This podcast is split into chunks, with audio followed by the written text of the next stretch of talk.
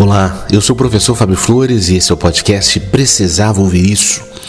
Hoje eu venho aqui te perguntar: faz sentido a gente esperar pelo pior como uma estratégia para não ter frustração?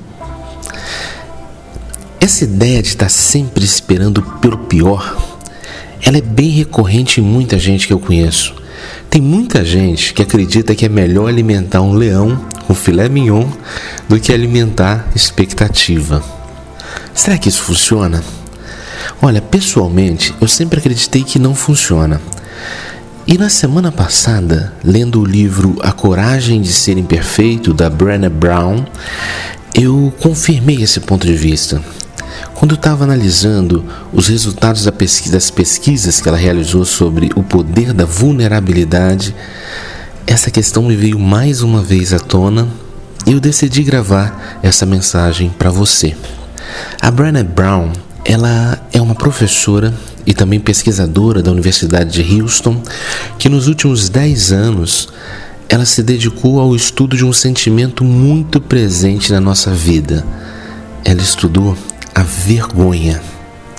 Você tem vergonha de alguma coisa? Já sentiu vergonha? Imagino que sim, né? É um sentimento universal e muito presente na nossa educação, não é? E eu vou ler para você um trecho do livro onde ela fala sobre esse traço da nossa cultura que é tão recorrente e que machuca a gente demais em muitos momentos da vida, né? Essa ideia de que a gente precisa sempre estar tá achando que a alegria é a véspera de uma decepção, sabe? Que a alegria é o presságio de uma frustração sabe?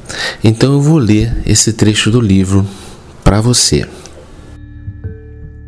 Um homem na faixa de 60 anos uma vez me disse: Eu costumava achar que a melhor maneira de levar a vida era esperando o pior. Desse modo, se o pior acontecesse, eu estaria preparado, e se não acontecesse, eu ficaria agradavelmente surpreso. Então, eu sofri um acidente de carro. E nesse acidente de carro, a minha mulher faleceu. É inútil dizer que esperar o pior não me preparou para nada. Ainda sofro por todos aqueles momentos maravilhosos que passamos juntos e que não desfrutei em plenitude. Hoje, meu compromisso com ela é aproveitar ao máximo todos os momentos. Eu só queria que ela estivesse aqui agora, que ela estivesse aqui agora que eu aprendi a fazer isso.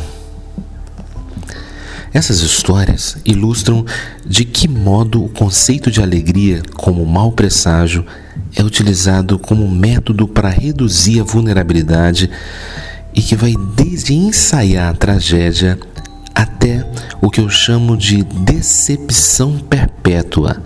Alguns de nós fantasiam o pior que pode acontecer quando a alegria bate a porta, ao passo que outros nem sequer a enxergam, preferindo ficar em um estado inerte de decepção perpétua. Para esses, é mais fácil viver decepcionado do que se decepcionar. Sem dúvida, é mais vulnerável mergulhar e sair da decepção do que montar um acampamento nela. Nesse estado, sacrifica-se a alegria para evitar a dor. É uma cultura que fortalece o ensaio da desgraça.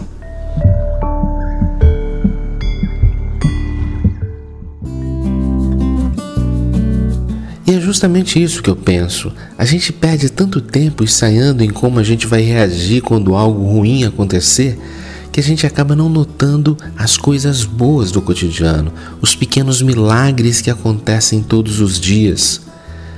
Eu não sei se você já conversou com uma pessoa que perdeu alguém que amava, mas o que essas pessoas mais sentem saudade não são dos momentos espetaculares, são sim dos fatos do cotidiano não é a saudade do dia que foi no restaurante de luxo, mas a saudade dos dias em que cozinharam juntos. Não é do carro de luxo que tinham, e sim das oportunidades onde caminharam juntos de pés descalços, conversando. Tudo isso é o que fica para sempre. A singeleza do cotidiano. Talvez o seu medo de ser infeliz esteja nublando a sua capacidade de ver a magia no cotidiano. Se permita construir boas memórias. Se permita ser vulnerável. E eu te recomendo também, se permita ler o livro A Coragem de Ser Imperfeito. Eu gostei muito, imagino que você vai gostar também. Eu sou Fábio Flores e esse é o podcast Precisava Ouvir Isso. Se essa mensagem trouxe reflexão para sua vida e você acredita que mais alguém mereça repensar a vulnerabilidade, compartilhe essa mensagem com essa pessoa. Mas se você acredita que mais gente ainda mereça pensar sobre a coragem de ser imperfeito, eu te convido a levar para os seus grupos de WhatsApp. Faz bem compartilhar o bem. E se você quiser ter acesso a mais conteúdos meus, pode procurar no Instagram. Procura lá por arroba o Fábio Flores. Tem muita coisa bacana lá para você pensar, para você lapidar a sua essência e para você encontrar a sua vulnerabilidade. Eu vou ficar te esperando por lá então, tá bom? Um forte abraço e até, até a sua vitória.